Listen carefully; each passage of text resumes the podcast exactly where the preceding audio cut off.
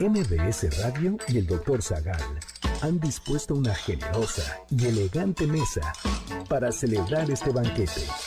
Pasen y sean bienvenidos a degustar los manjares de este menú, especialmente seleccionado para los paladares más exigentes. Esperamos que esta experiencia cultural les deje buen sabor de boca, aquí en MBS 102.5.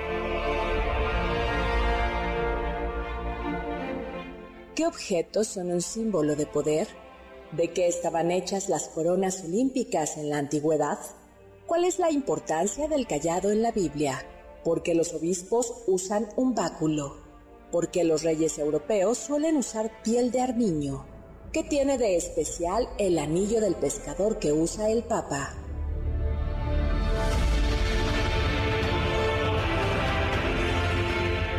Hoy hablaremos de el anillo de poder, caracolas, bandas presidenciales, gemas del infinito, tronos, Excalibur y más sobre accesorios y objetos de poder.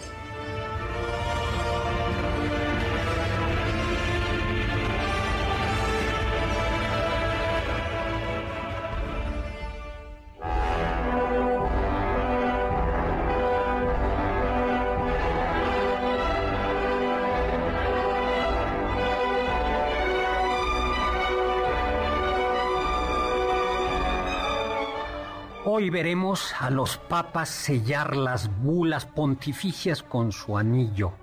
Acudiremos al palacio del rey Salomón sentado en su trono de oro.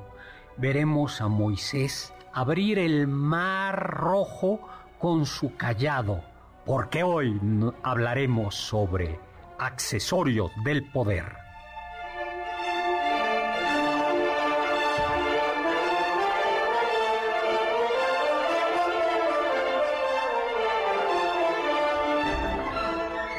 Amigos y amigas, ¿qué tal? ¿Cómo están? Soy Héctor Zagal, encantado de estar con ustedes en este banquete como todos los sábados a las 5 de la tarde en este el año 12 de este banquetazo que hoy hemos dedicado a coronas, anillos, callados, cetros, tronos, accesorios de poder y nos acompaña como siempre la elegante, distinguida, erudita y siempre poderosa Carla Aguilar. Hola Carlita. ¿Qué tal, doctor? ¿Cómo estás? Tú sí tienes un trono, así tú eres diosa poderosa. un poco, doctor. Y nos acompaña también em, el Héctor Tapia, que también es elegante. Muchas distinguido. Gracias, Seguimos en la búsqueda como de ese apodo pero este, pero menos poderosa, ¿no? Porque le vas a quién?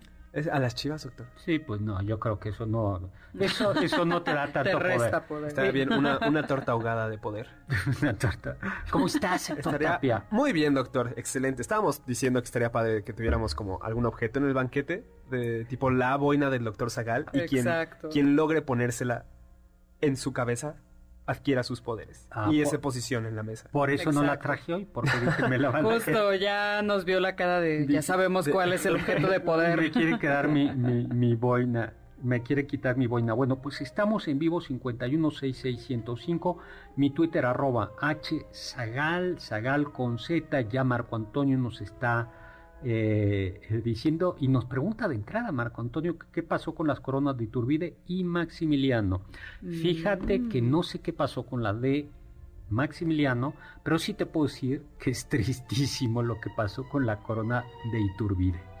Pues resulta que Agustín de Iturbide fue coronado, fue coronado en la Catedral Metropolitana por el eh, presidente del Congreso de la, del Imperio Mexicano porque era una monarquía constitucional y una manera de que quedara claro que no era un monarca absoluto es que era justo el presidente del Congreso, el presidente, el poder ejecutivo, legislativo, el que lo coronaba. Pero ya lo iban a coronar y entonces resulta que ¿y la corona? De cartón. ¿Y la corona? Pues no hay corona, majestad bueno, pues vete aquí a la tienda y cómprate unos diamantes. No, había ese restaurante de comida rápida que tenía la corona. tu coronita. una corona de brillante, tal. Eh, majestad, el problema no solo es que no hay corona, es que no hay dinero con qué comprarla. y entonces dijeron, pues vámonos al Monte de Piedad que, y pidan prestado algunas joyas prestadas para armar una corona y luego les devolvemos las joyas. Así nació México. Ese fue. Suena apropiado. Eh, suena, o sea, fue improvisado, sin dinero. Qué triste, qué triste, qué triste. Bueno, rápidamente, lluvia de ideas. Pues ahí tienes. Y yo creo que la corona de Maximiliano, no sé, es muy buena pregunta. Habríamos, habría de buscar, ¿no? Ah, Tendremos que hacer. O sea, sí puede estar perdida por ahí. Sí. No, yo creo que sí existe, existió, pero de seguramente la fundieron otra vez. Hay que irnos a acabar ahí al Cerro de las Campanas hasta que demos con ella. A ver, rápidamente, eh, así como lluvia de ideas, objetos de poder. La normales o como en la ficción. De todos. Sí, en ficción es las reliquias de la muerte de Harry Potter. Claro. Sí. Yo, yo estaba intentando pensar como un objeto de poder actual y a mí se me hace como el iWatch. Ya sabes, los que están súper conectados, ya que ah. tienen el celular en el reloj y todo ese tipo de cosas. Eso es un objeto de poder, me parece. Sí. Sí, pues ¿cuál? O este? ahora muy modernos serían como estos NFTs o cosas así, como estas obras de arte digitales. No, no pues es que te vieron la cara, ¿no? También, sí. Yo fíjate que pienso en un token que te da acceso a una cuenta en Suiza. Mm, eso es un objeto de poder. Eso es un objeto. de poder. Yo, o, al menos un token de estos eh, que todavía, porque todavía existe el token físico para ciertas cuentas, especialmente empresas. Ese token es el objeto de poder. Mm. Los que me gustan mucho en el mundo de los deportes son los anillos que, sobre todo en Estados Unidos, les dan a los equipos ganadores, de, ya sea americano, béisbol y así, justo que es como campeón de ese año. Bueno, pues estamos en vivo, ¿Sí? díganos eh, su objeto de poder y al primero que nos diga cuál es su objeto de poder, le vamos a regalar, predilecto, le vamos a regalar, ficticio o real, le vamos a regalar un ejemplar de mi libro, mi novela El Inquisidor, publicada por Planeta. ¿Por pues, teléfono, doctor? 5166-105 por teléfono. Comencemos a hablar de las coronas, ¿no? que yo creo que es el típico objeto de poder usadas por gobernantes, divinidades de ambos sexos desde tiempos inmemoriales y que seguramente las primeras coronas están inspiradas en el sol, ¿no? La corona solar, el rey, el, la reina o el es como, como el sol y que luego se fueron adornando con piedras preciosas, cuernos, plumas, ¿no? La corona es un distintivo social y político y de hecho en la emblemática occidental eh, hay distintos tipos de coronas, la corona real, la corona de duque, de conde, de marqués y en los en los escuditos estos que luego hasta te venden el, ¿cómo se dice? Tu llavero, ¿no? ¿No han visto? Ah, el, sí. el, llavero donde aparece el apellido Tapia.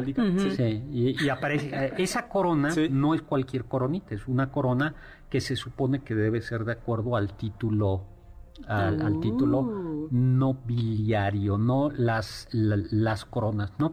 Por cierto, eh, voy a contar algo, me voy a salir un poquito del tema, bueno, no del tema, pero en la Nueva España, bueno, en España, solo las familias nobles tenían derecho a tener ese escudo de armas en sus casas. Mm, Eso, y entonces hay muchos palacios en la Ciudad de México, bueno, había algunos palacios en la Ciudad de México que tenían el escudo de armas. Eso es un emblema de poder, ¿no? Los condes de Santiago Calimaya, los condes del Valle de Orizaba. Y hubo un hotel que, esto es tristísimo, un hotel que mm, compró, eso está bien, un palacio de estos, de unos condes o de un novohispanos, restauró muy bonito el lugar, muy, muy bonito, hasta ahí muy bien, y tenían el escudo de los nobles. Y al arquitecto genial se le ocurrió borrar el escudo y poner el escudo del hotel. No, bueno.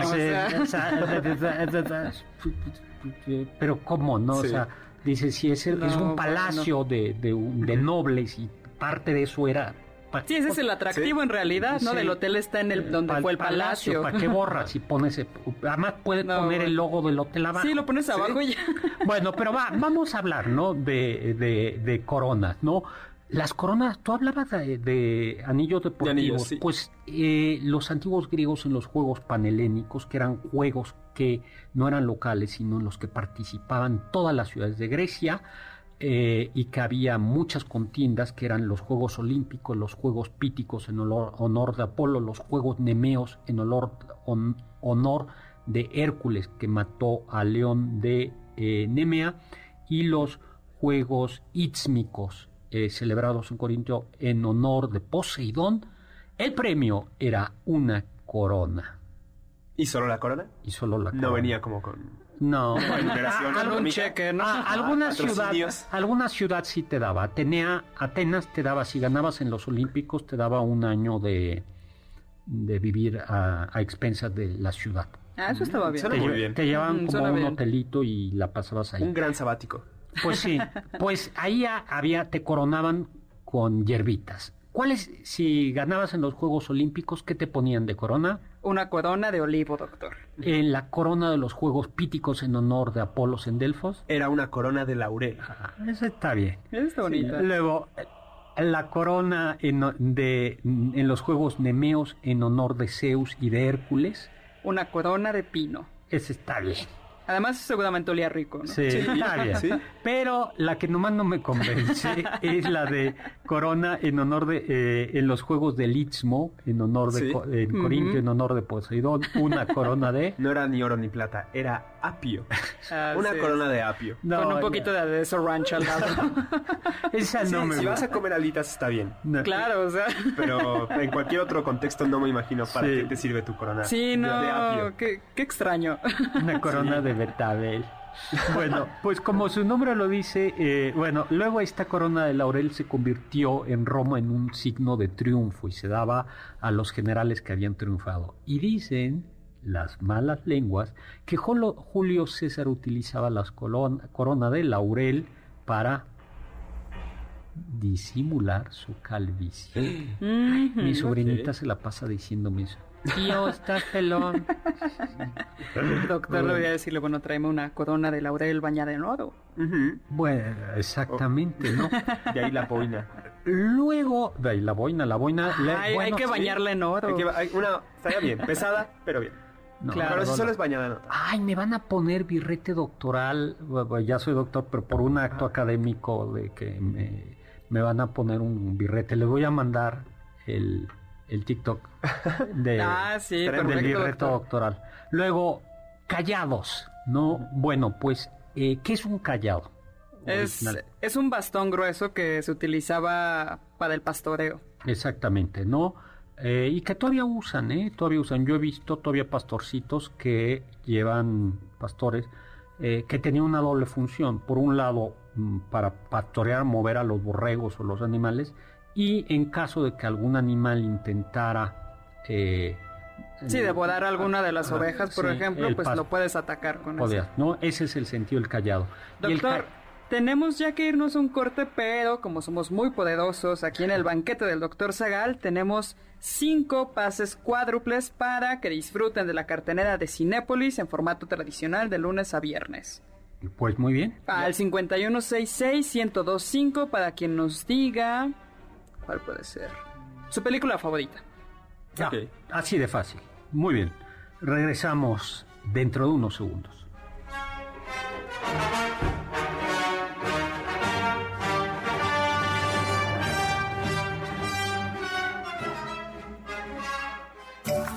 Del diccionario del doctor Zagal. Palabra poder viene del latín posse, que significa ser capaz de tener autoridad o influencia y que algo sea posible.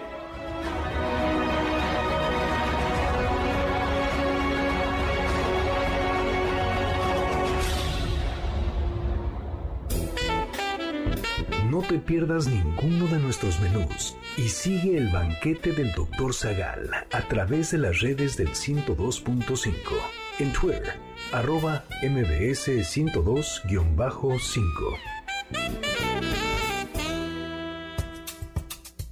¿Quieres felicitar al chef por tan exquisito banquete? Llámale al 55 51 66 1025 en MBS 102.5. Estás escuchando el banquete del Dr. Zagal. ¿Tienen algún comentario? Pueden contactar al chef principal, el Dr. Zagal, en Twitter, arroba hzagal.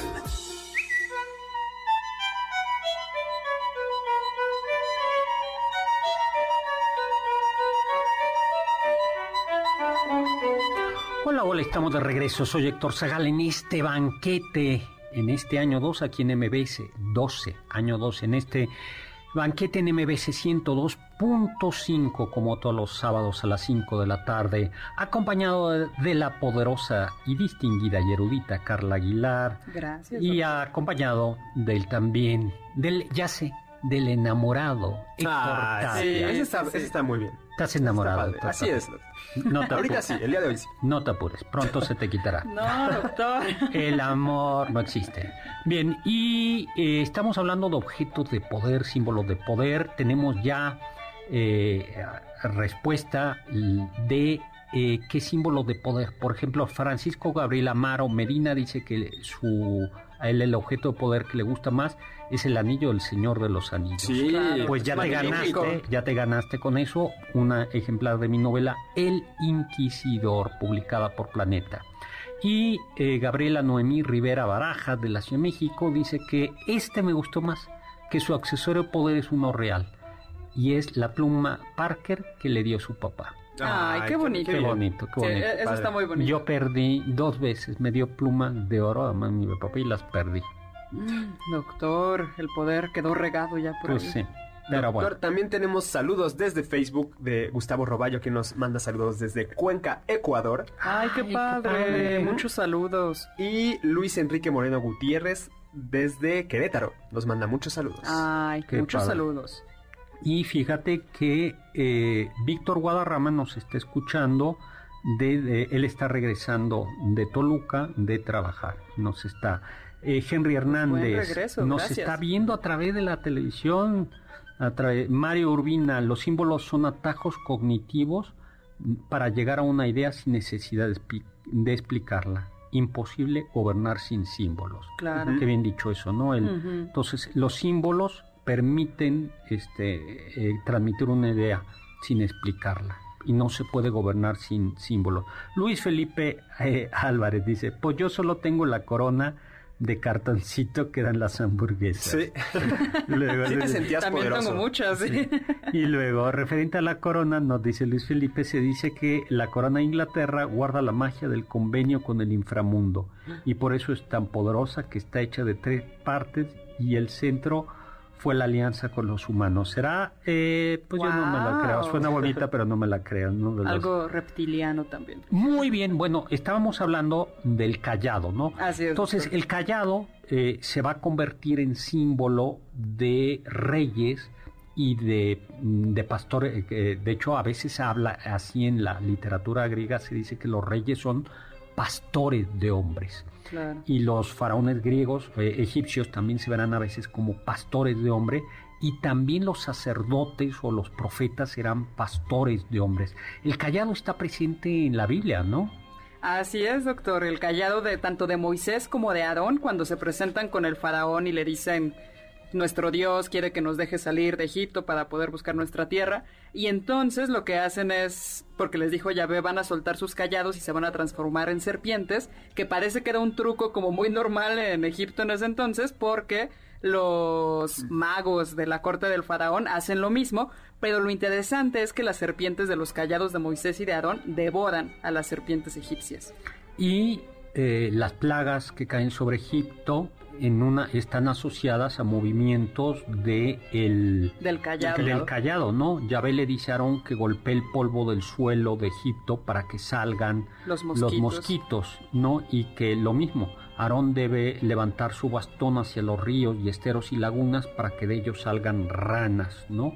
Y finalmente, eh, esto que les comentaba al inicio, cuando el pueblo elegido va a cruzar el mar rojo, pues es con el callado, con el bastón con el que se separan las aguas. Así es. Otro símbolo es el cetro. El cetro considerado por algunos antropólogos como, es como el eje del mundo y el centro del cosmos, ¿no? Y que está emparentado con el bastón de mando. El bastón de mando, el cetro es de reyes y el bastón de mando era, por ejemplo, de virreyes. Eh, creo que, el, creo que eh, los virreyes de México tenían bastón de mando. Mm. En algunos pueblos que se rigen por usos y costumbres en nuestro país, el alcalde tiene, recibe bastón de mando y creo que el presidente de Argentina tiene también bastón de mando. qué interesante. Pero el cetro, ¿no? Pues yo creo que un antecesor del cetro puede ser el mayal. ¿A qué te suena? ¿A qué le suena el mayal? Suena, me, suena algo que tiene que ver como con la tierra, doctor. Como quizás algo agrícola. Sí, seguramente, ¿no? Dicen o, el cetro viene del callado o el cetro viene del mayal. Y los faraones egipcios tenían, si se acuerdan, bueno, no se acuerdan, pero bueno, como si fuera ayer. Eh, ¿Qué tiempos aquellos? Sí. ¿Qué tiempos aquellos? De los latigazos, y la eh, cerveza bien eh, caliente. En, las fiestas, allá en las fiestas en Memphis, en las fiestas cuando nos recibía el, el nos recibía Ramsés II con, con todo con, con, los brazos cruzados, y los dos bastones. Exactamente. Y uno de ellos es un callado, es así como un bastoncito redondo. ¿Se acuerdan en la máscara de Tutankamón? Tutankamón, y el otro es como es el mayal, que es como un flagelo, ¿no? Así es. Que, que, y que dicen seguramente con eso lo que se ponía de manifiesto, se simbolizaba, era que era señor de toda la tierra y rebaños de Egipto. pensando, doctor, o sea, acordándome como los que llegué a ver de niño, el que tenía Jafar, que era en esta película Aladdin. Es un callado. ¿Es un callado? Sí, con la serpiente. Exactamente, es un callado. Que, que sí, que, que, refiere claramente, las referencias son estos callados eh, del Medio Oriente. Claro, de los padres del desierto, ¿no? a mí me cae muy bien Jafar. Jafar es un excelente villano. Y de ahí está otro objeto de poder, ¿no? El, diamante que está buscando y la lámpara maravillosa de Aladín. Ahí está. Super objeto de poder. Luego, eh, lo, bueno, los, los griegos utilizaban cetros. En la Iliada se habla de, de, se habla continuamente de cetros, ¿no? Claro. Ahora, el callado va a evolucionar, yo creo que por un lado, por el lado de, del poder civil, cetro, la reina de Inglaterra tiene cetros, eh, pero el otro es el callado que va a evolucionar y se va a convertir en el báculo, el báculo que utilizan los obispos y que utiliza el papa. ¿no? y que eh, originalmente eran callados de madera y luego se convirtieron en báculos de piedras preciosas y que son una imagen porque Jesús a sí mismo se eh, dice que es el buen pastor. Así es. Yo soy el buen pastor que cuida sus ovejas. Aquí entre no le digo que esa, siempre lo digo, ¿no? Esa, esa, esa. Esa metáfora. Esa metáfora a mí no me acaba de gustar. ¿La del buen pastor? Sí, porque el, el buen pastor, ¿para qué quiera sus ovejas? Trasquilarlas. Y luego se las come en barbacoa. o sea, a ver, a ver, un pastor, ¿para qué quiera los borregos? Eh, pues eso, les quitas la lana y luego te los comes en tacos de barbacoa. me, imaginé mi existencia como que siendo su punto final. Entonces, la barbacoa. también tiene esa interpretación, ¿no? Que dices, no, no está tan bonita. Y luego la otra que sería, son, son seres débiles, ¿no? Que necesitan ser protegidos por alguien superior a ellos. Esa es bonita, pero lo que no me, pero bueno. Pero también se puede hacer la otra interpretación y ya para nada queda bien. Sí, y, sí, lo que dicen es, claro, el buen pastor cuida a sus ovejas de que no se las coman los lobos, ¿no? Claro. Para que se las coma uno. bueno, no. Pero me quiten lo que he trabajado. Pero, pero entonces por eso el báculo se convirtió en un emblema, en un símbolo del poder de los obispos, de los arzobispos y del Papa. Pero en este sentido, ¿no? Del Papa y los obispos representan a Jesús y tienen que cuidar al, rebaño. al rebaño, ¿no? Luego está el trono, es decir, donde se sientan los monarcas y otras personas de dignidad. Y a ver, ¿qué sabemos Como el trono, del doctor Zagal aquí en el banquete. La silla principal. se ha de tener poderes. Nah. Sí, Seguramente sí. No lo sabemos porque no nos deja sentarnos ahí, pero... no, me quitan el trabajo. Tiene botones especiales. No, pero... Pero, sí pasó. El año pasado en pandemia, me acuerdo, Carla tuvo el honor de sentarse. Sí, es unos breves momentos. No. Pero una copia en realidad, o sea, no usted este no lo sabe, no era este. No era el trono, yo tenía el trono auténtico. Se la llevó a su casa el doctor. Oye, tronos famosos. Tronos famosos. Eh, estábamos hablando, doctor, del trono de Hera, que hay toda una historia detrás de este, porque Hera cuando dio a luz a Hefesto, Hefesto salió muy feo. Mm, y Hera dijo, este hijo no me gusta, lo agarró del tobillo y lo lanzó desde el Olimpo hasta el mar y pues sí, ya sabemos que era una familia muy bonita, eran familias disfuncionales. Muy tóxicas. El, Olimpo sí es como necesita lo que necesitaban era un psiquiatra y un psicólogo pero de planta para que era realmente el primer programa de hasta en las mejores familias. Tal cual, bueno entonces pues sí Hefesto siempre se sintió Claro, o sea, tenía mucho rencor en contra de, de Hera, ¿no? Y entonces un día le hace un regalito y le dice, mira mamá, te hice este trono de oro, era un tono precioso, ¿no? Y Hera dice, ay, qué bonito. Porque Festo era dios de la metalurgia. Así es. Y dice, qué bonito, y se sienta en él, y en el momento en el que se sienta salen unas correas por todas partes que la sostienen y le impiden pararse. Y fue una desgracia en el Olimpo, todo el mundo intentó levantar a Hera, es como que lo intentó, pero Festo le empezó a lanzar lanzas eh, encendidas y lo único que parece que, logró detenerlo fue que Dionisio le dio vino y lo emborrachó. Y, facilitó la negociación. pero, pero eso de eh, untarle jaboncito para que salga era un poquito de aceite de oliva para intentar sacarla no, no, funciona. Al final, Festo ya nos vamos con eso, le dijo, bueno, mamá, y, papá, papá Zeus, los libero, libero mi mamá del trono, pero, pero me otorgan a la diosa más bella en matrimonio, Afrodita. Y pues como se las gastaban en el Olimpo, Zeus le dijo... Por supuesto. Por supuesto, ahí va. Nos vamos a un corte, estamos en vivo, 5166125, mi Twitter arroba, chazagal, sagal con Z.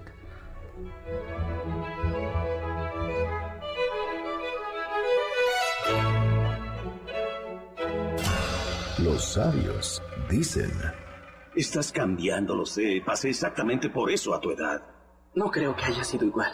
Peter, esos son exactamente los años en que un hombre se convierte en la persona que va a ser el resto de su vida.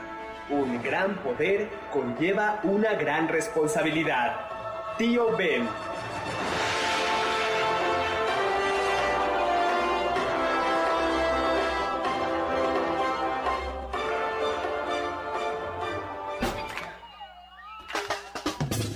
¿Faltaste alguno de nuestros banquetes? ¿Quieres volver a degustar algún platillo? Escucha el podcast en mbsnoticias.com.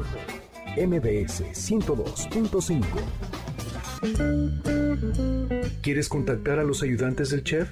Puedes escribirles en Twitter, arroba carlapaola-ab, Héctor Tapia, arroba Toy Tapia, Uriel Galicia, arroba U Cerrilla, Lalo Rivadeneira, arroba Geribadeneira.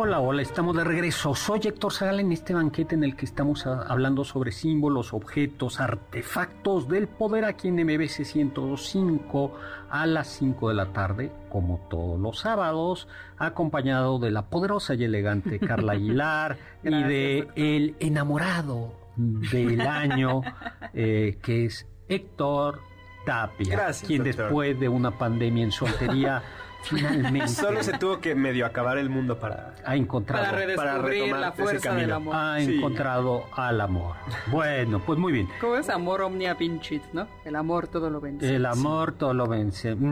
Pero el tiempo vence al amor. Amor. No, no. Lo siento. Pues tenemos a Jaime Tobar, nos dice mi querido doctor, como cada sábado, sin perderse el programa. Saludos a todo el staff. Muchísimos saludos. Augusto nos recuerda que el presidente de la República recibió de los pueblos indígenas el, bastón de mando. El bastón de mando. Muy bien, Rosa María Montaño nos está escuchando. También por teléfono nos manda saludos María de Lourdes Ramírez Quiros, que nos dice que tiene sus objetos de poder, sus libros El Inquisidor y La Ciudad de los Secretos. ¡Qué bonito! Gracias, gracias. Como todas, de poder. como todas las semanas, Aida Rosas nos dice saludos y como siempre un tema muy interesante. un saludo, gracias Aida. saludos. También Hugo Eduardo Gurú nos manda saludos, como José Jaime Basurto Rodríguez desde la Alameda Central. Qué Ay, pues padre, muchísimos saludos. Y doctor, ya tenemos a los ganadores de los cinco pases cuádruples de Cinépolis. Felicidades a Diego Emilio Zamora, Silvia Palma Pastrana, de Daniel Torres Ramírez, Gerardo Modán García y Marta Castro Rivera. Pues felicidades, objetos de poder. Luego vamos, tronos, ¿no? Pues estuvimos muy Sí. mitológicos. ¿Qué otro Sí, tronos? Tenemos que hablar rápido porque tenemos un invitado. ¿Qué otro? Claro, pues está el, el- el trono de Salomón, doctor, pero yo creo que el trono más famoso ahora es el trono de Juego de Tronos. Sí. ¿Y ese de qué está hecho? Me parece que son mil espadas fundidas por el aliento de un dragón. Así es, doctor. Y yo me acuerdo cuando se iba a estrenar la última temporada de esta serie, pusieron uno ahí en la colonia Roma y había horas de fila para tomarte la foto sentado. en Yo el tengo una foto en ese trono. Cierto. Sí. Ah, yo no supe. Sí. Bueno, es que tengo el mío. Era. Así es, doctor. No, no, no necesitaba eso. Sí. Y hablando de tronos, la palabra catedral viene de cátedra, que es justo el asiento donde se sentaba el obispo. Una catedral es el lugar donde tiene su sede el obispo. Y la cátedra de la clase, eh, el, el profesor universitario que tiene una cátedra, que es el más alto en la escala universitaria, justo es, se llama cátedra porque tiene su sede. El profesor dicta cátedra desde su cátedra. Qué bonito. Anillos. Bueno, resulta que la gente antes no firmaba Sí. y lo que se utilizaba era anillos ya desde la antigüedad griega y romana y el antiguo tenía un sello, era anillo sello, ¿no? Pero estos se, Sí. se popularizan a partir del siglo XIII. Eh, y a veces había en algunas cortes alguien que guardaba el sello del rey, el anillo del sello del rey. ¿no? Un anillo muy importante era el anillo de los papas, que se conocía como el anillo del pescador, ¿no? y con el que Así se sellaban los documentos. ¿Y qué pasaba cuando un papa se moría? Tenían que destruir el anillo que con un martillo y un cincel como que le marcaban una X y ya después fundían ese material para crear otro anillo y así era el mismo anillo para todos los papas. Wow. Hasta que, en el caso del papa Ratzinger de Benito XVI, ese anillo ya no lo fundieron, solo lo... Lo cancelaron, Lo le pusieron igual cancelaron. una, una cruz y Sí. ahí está, pero O sea, no lo fundieron nuevamente. Eso de fundir el anterior para el nuevo me recordó justo al Señor de los Anillos con la espada que está hecha a trozos y luego la vuelven a fundir para, Ay, para el siguiente. Pero claro, si vamos a hablar como de objetos de poder en El Señor de los Anillos, creo que hay otro que es justo más Que importante. el- El que le da el título, el anillo. El para anillo. El anillo de poder. Y que tiene su origen, Sí. dicen algunos, en el anillo de Giges de Platón, ¿no? Un anillo que se encuentra un pastor que dicen que es buena, buena persona y que te hace invisible. Y gracias a hacerte invisible, y, y una vez que tienes el poder de hacerte invisible, piensa Platón en la República, en esta historia, eh, ese hombre comienza a hacerse malo. Ah. Porque tiene la- impunidad absoluta. Exactamente. ¿Lo tú querías, corrompe? Sí, tú Claro. querías si fueras invisible. ¿eh? Tapia, estás al aire, cuida muy bien lo que vas a decir. Eh, jamás volvería a pagar un boleto de cine. Chas. Oye, sí es cierto, Sí. pasar a todos los Pasar conciertos. a todo lo que quieras. El de mañana se Me iría, ajá, me iría a festivales de música, todos, sin pagar un solo peso. ¿Tú, Carlita? No lo sé, doctor, es que quizás suena mal, pero meterte al banco y salir con los bolsillos llenos de También. dinero. Pero, eh, invisible. Claro. Pero, pero de algún empresario malo. Sí. Ah, o sea, alguien que A le haga mal a, a la gente. Algo muy tipo Robin Hood, doctor, en Ay, realidad. pues ya se ve que la, anillo- la, aquí la comunidad del anillo ya está comenzando. Ya nos está corrompiendo, doctor. ya nos está corrompiendo. Ahora bueno, ¿y, cómo, y, y qué pasa con el anillo de Tolkien? Pues son varios anillos, ¿no? Que le va dando, me parece que a los elfos, a los enanos, a los hombres. Sí. Y el anillo de poder el, es aquel que tiene Sauron. Sauron. Sí, Sauron. Sauron, ¿verdad? Sí, sí. Ah, el otro es Saruman, claro. Pero Sauron, este anillo de poder, los gobierna a todos Ujú. los demás. Los hace sus siervos. Así Contra es. su voluntad. El anillo de los anillos. Otro símbolo son las bandas presidenciales que Sí. tienen su origen en bandas de títulos nobiliarios o de, co- o de eh, que indican títulos nobiliarios o que indican condecoraciones, ¿no? que son la- las utilizan los reyes, los príncipes, los militares. Eh, y en nuestros países de los eh, nuestro país y en otros países de Latinoamérica hay una banda presidencial que a ver si me acuerdo antiguamente creo que ya cambió la legislación solo la utilizaba el presidente cuando eh, entre cuando cuando le pasaban el poder y me parece que cuando recibe a, embajadas. Pero ya ya la ya no le está usando. Creo que de un tiempo para acá ya no se usa cuando se recibe embajadores no la, la, banda presidencial. Y al parecer el primero eh, en utilizarla fue eh, eh, ¿quién fue uno de los primeros? En, bueno, dicen que fue Pedro María Anaya, el primero que lo utilizó ya como presidente de la República. Porque Agustín de Iturbide lo que utilizó al parecer era una banda tricolor de orden de la orden militar de Guadalupe, que es como una especie de condecoración, pero no era propiamente hablando la banda la banda presidencial. la banda presidencial no así es doctor. Oye eh, espadas. Sí. Excalibur. Quien logre sacar la espada de la piedra será el rey de Inglaterra. Porque aquí hay que distinguir entre espadas y espadas. Hay espadas que, que son, o, espadines que sí se utilizan para luchar, pero hay espadas ceremoniales o espadas de desfile, que, que, no son espadas, que son espadas de adorno. Eh, y yo creo que, eh, y que indican el poder, ¿no? Pero Excalibur yo creo que está por encima de cualquier espada, ¿no? Sí. En, en, Disney estaba justo la piedra y tú te podías ir a intentar sacar la espada de la piedra. ¿Y tú la sacaste? Eh, no, no lo puedo decir, doctor. Yo tengo foto intentando e igual no puedo decir el resultado. ¿No pudiste? Pero se intentó. Pero es, seguro... el honor el que nos impide. No, pero seguro que si le metías unas moneditas, salía. Ay, eso hubiera estado padre, ¿no? Que te llevas tu Excalibur a casa, pero no funcionaba no, así. si le metes un billete de 100 dólares, quizás me, faltó que fuera de 100 dólares. Sí, 100 dólares. Te vas con una pequeña hernia de tanto intentar. No, le metes la... No, ¿para qué billete? Ya pasas la tarjeta de crédito. Y solita. Ya ni siquiera pasar, ya las tarjetas nada más. La, la, con... Ese es el... Bueno, no, pero ese no es símbolo de poder, ese es poder. Eh, Totalmente. el token y la tarjeta de crédito, especialmente si es de color negra. Pues estamos verdaderamente hechos un asco de, de verdad se nos corrompe esto, eh, Nos está corrompiendo esto, los símbolos. Seríamos algo así como Thanos, ¿no? Con las gemas del infinito, doctor. Bueno, esas son, son símbolos de poder o son poder. Son seis, ¿no? Sí, y se supone que cada una afecta eh, cosas distintas. Por ejemplo, está la del tiempo, de la mente, del alma, y justo lo que quiere hacer Thanos, este villano del universo de Marvel, es reunirlas todas en un guantelete para poder pues tener el mundo, el universo, ni siquiera el mundo, todo el universo a su merced. Mente, alma, poder, espacio, tiempo y realidad. Así es. y hay por eso con el chasquido, con el guante puede cumplir su cometido, que en este caso era eliminar a la mitad de la población para crear un mundo más justo y más orgánico. Más ajá. Así es. No, ya no. Entonces, pero justo llegan los Vengadores y dicen, "No, nos gusta el mundo corrompido como lo tenemos. y, o la otra versión que es como salvar a la humanidad. Claro. que, es lo que logra. Acabas de... de manchar su misión heroica. Sí, bueno. No, bueno. El casco de Hades, según la mitología griega, el casco del señor del inframundo te hacía invisible eso está padre. También. está padre. Pero también está la caracola, ¿no, doctor? De El Señor de las Moscas. Este es bien bonito y bien importante. En esta novela de William Golding, los niños que están en una isla desierta por un... se cayó ahí un avión, acuerdan, se encuentran un caracol y acuerdan eh, en sus eh, asambleas que solo puede tener el uso, la palabra, hablar el que tenga el caracol.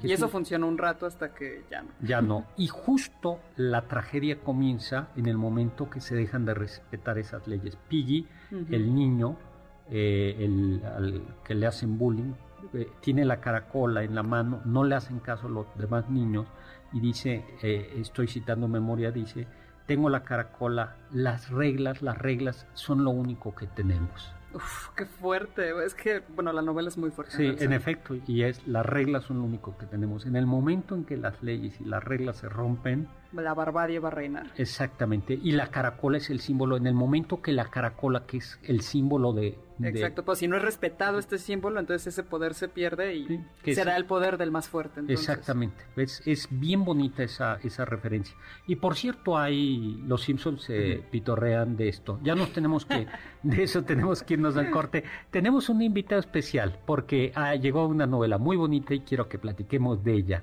con Mario Heredia. Vamos a un corte.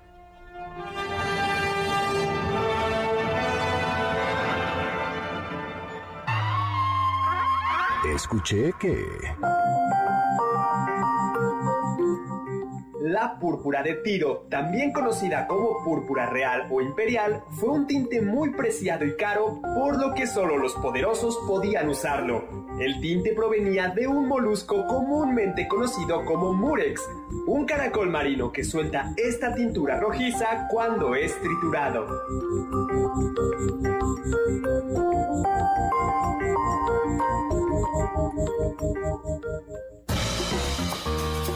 anécdotas, datos curiosos y uno que otro chisme de la historia y la cultura.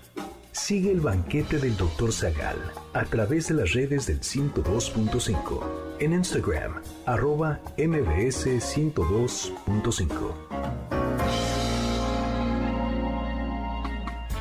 En contacto con nosotros en nuestra página de Facebook, Doctor Zagal. Ya volvemos a este banquete después de un ligero entremés comercial.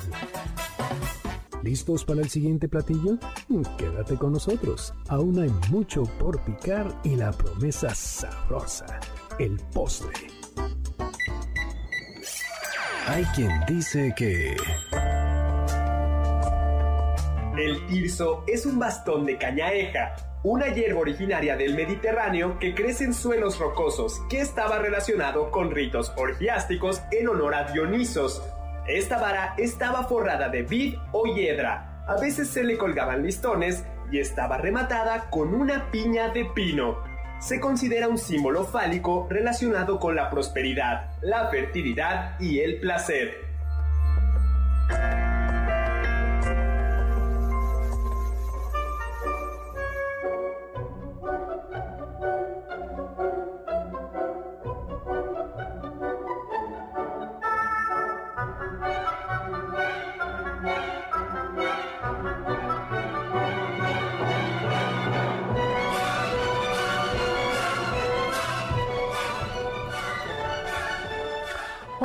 Soy Héctor Zagal y estamos aquí en el banquete en MBC 105 como todos los sábados a las 5 de la tarde desde hace 12 años, desde, acompañado de Carla Aguilar y de Héctor Tapia.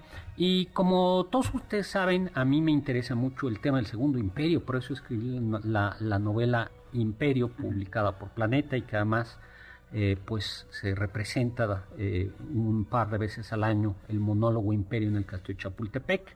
Eh, y llegó a mis manos un libro editado por Grijalbo, Hijo de Tigre, una novela sobre Juan Nepomuceno Almonte, el hijo de Morelos, y un personaje clave en el Segundo Imperio, escrito por Mario Heredia. Mario Heredia, poeta, narrador, artista plástico, que ha publicado varias novelas como Memoria de mis huesos, Esta celda soy yo, Las sagradas noches, Río Blanco, A la diestra del, mm, Padre, y bueno, eh, es miembro del Sistema Nacional de Creadores de Arte, y la verdad es que disfruté enormemente esta novela, eh, y quiero compartir con ustedes esta pequeña charla. Mario eh, Heredia aceptó pues conversar sobre nosotros, conversar sobre su novela Hijo de Tigre, una novela sobre Juan Nepomuceno Almonte.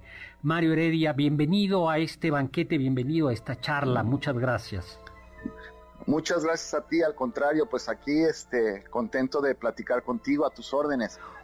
Oye, pues bueno, lo primero que te quería decir era que me encantó la elección del tema, este personaje que es como eh, en el panteón mexicano de los malos, ¿no? Un hijo de José María Morelos y Pavón y que fue uno de los promotores del segundo imperio, ¿no? Oye, eh, la primera pregunta es, Hijo de Tigre es una novela fundamentalmente histórica sobre este personaje o es una, o es una ficción histórica? ¿Cómo la colocas? Pues mira, yo, bueno, está considerada como novela histórica, así la publicó la editorial, pero a mí no me gusta marcar tan, pues de forma tan, este, eh, tan exacta, ¿no? Los diferentes géneros. Es una novela. Yo lo dejaría en eso. Maravilloso. una novela, este, sobre un personaje de la historia, ¿no? Oye, ¿quién fue eh, Juan Nepomuceno Almonte? Mira, pues Juan Nepomuceno Almonte fue, como tú ya lo decías, el hijo de Morelos, que fue uno de, las, eh, de los detalles que me interesó, ¿no? Primero que nada, pues sobre todo los hijos de estos personajes, ¿no? De estos héroes, entre comillas, o de estos monstruos, ¿no? Siempre me ha interesado, este, cómo, cómo crecen estos niños, ¿no? Ya sea el hijo de, la hija de Octavio Paz, o el, este, o en este caso el hijo de Morelos, ¿no? Con esta sombra del padre, primero que nada. Segundo, bueno, pues era hijo de un cura, ¿no? En este, no podía llevar su nombre. Entonces ahí me fui este, maravillando con su, con su vida, porque aunque el, cura Morelos no lo, no lo registra con su nombre, porque era imposible, pero sí lo reconoce como su hijo. Y más aún, este, pues el, el, niño lucha con su padre en la independencia y es nombrado general brigadier a los 12 años, ¿no? Oye, ¿es cierto que participó en el sitio de Cuautla?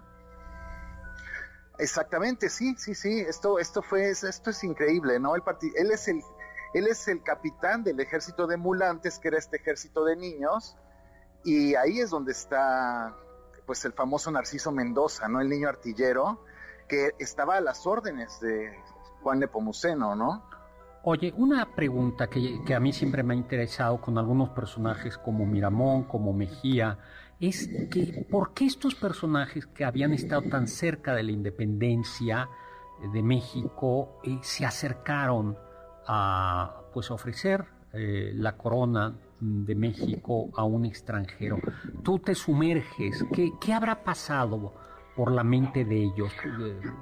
¿Por qué? Pues Sí, mira, primero que nada, este, esta historia oficial, ¿no? Que, nos han dado, ¿no? La historia de los héroes y los traidores de este México del siglo XIX, que no era el México del siglo XX, ni menos del del XXI, este, era otro México, ¿no? Yo es lo que yo pienso, yo no soy historiador, pero lo que he llegado a entender es que primero tenemos que ver ese México como era, ¿no? En segundo lugar, cómo era la mentalidad de estos personajes de pronto ahora liberales y conservadores es una cosa muy diferente a lo que eran en esa época, ¿no? Entonces de pronto, pues es muy fácil decir, bueno, el hijo del héroe de la independencia, el que quiso que se independizara México de España, ahora va a ofrecer el trono a un emperador europeo, ¿no? Pues es como muy, pues dices tú qué cosa tan terrible, claro que es un traidor, pero yo no lo, yo no lo, yo no lo pondría así, ¿no? Yo creo que había otra manera de ver esta, esta formación de este país que apenas estaba pues tratando, ¿no? De convertirse en eso, en un país. Em, hola, aquí Carla Aguilar. Yo ah. lo que había escuchado, y que no sé si sea cierto, que Juan Nepomuceno fue amante de Eugenia, la emperatriz consorte de Napoleón III. ¿Eso es cierto? No, bueno, bueno, digo que yo sepa, no y aunque yo inventé muchas cosas en mi novela, no llegué a tanto. no. A, cosas tan privadas. Más aún, digo, más aún, este, eh, es muy interesante este personaje porque aparte de ser el hijo del héroe, ¿no? Aparte de ser, eh, y, pues ser un, hombre moreno, eh, con rasgos indígenas, que ustedes se pueden imaginar, el, el hombre conservador que iba a pedirle, a ofrecer el trono al emperador digo, a, Maximiliano de Habsburgo, ¿no? Entonces los mismos liberales se burlaban de él. Eh, Riva Palacio hace estas famosas canciones, ¿no? De Pamuceno, Cuatro Orejas, ¿no? Donde le decían pues, que era un indito, ¿no? Entonces, yo creo que también ese complejo, este, pues lo hizo llegar a todo lo que, a lo que hizo, ¿no? Digo, son, todas son elucubraciones normalmente, ¿no? Digo, existen obviamente datos históricos, pero bueno, esto me hubiera encantado saberlo antes, igual y lo hubiera puesto en la novela. pues, pues oye, ¿dónde muere eh, Juan de Pomuceno?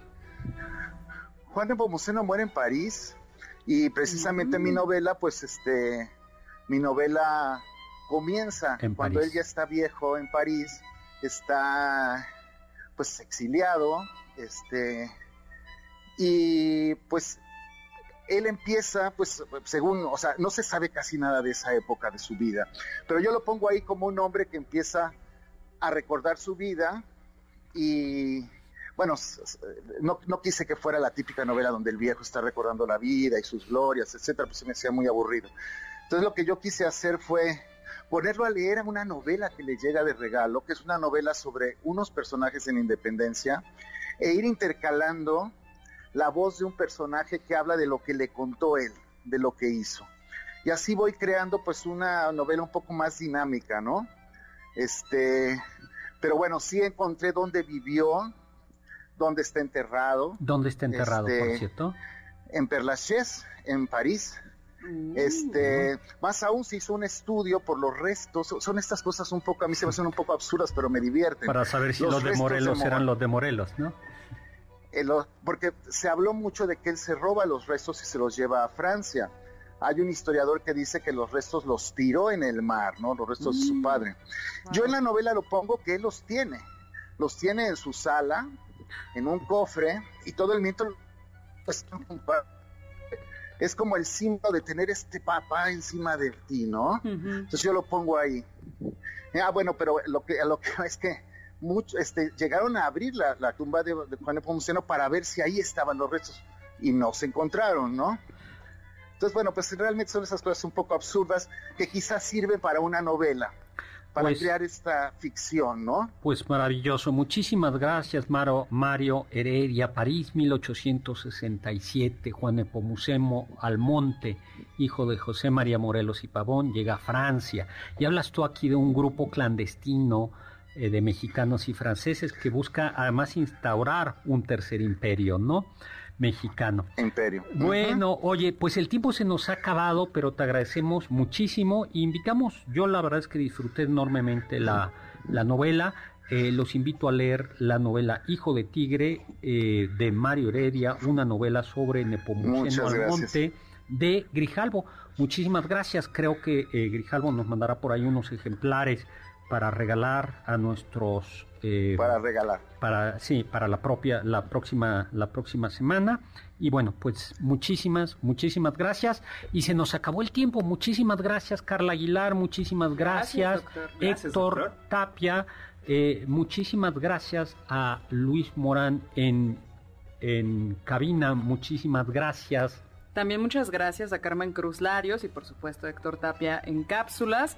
Y los dejamos con el siguiente programa, Balones al Aire, con Eduardo Chabot y todo su equipo. Y muchas gracias a Juan Carlos Castillo y a Carla Aguilar, nuestros productores. Y lo dejo con Immanuel Kant, que dijo, Sapere Aude, atrévete a saber.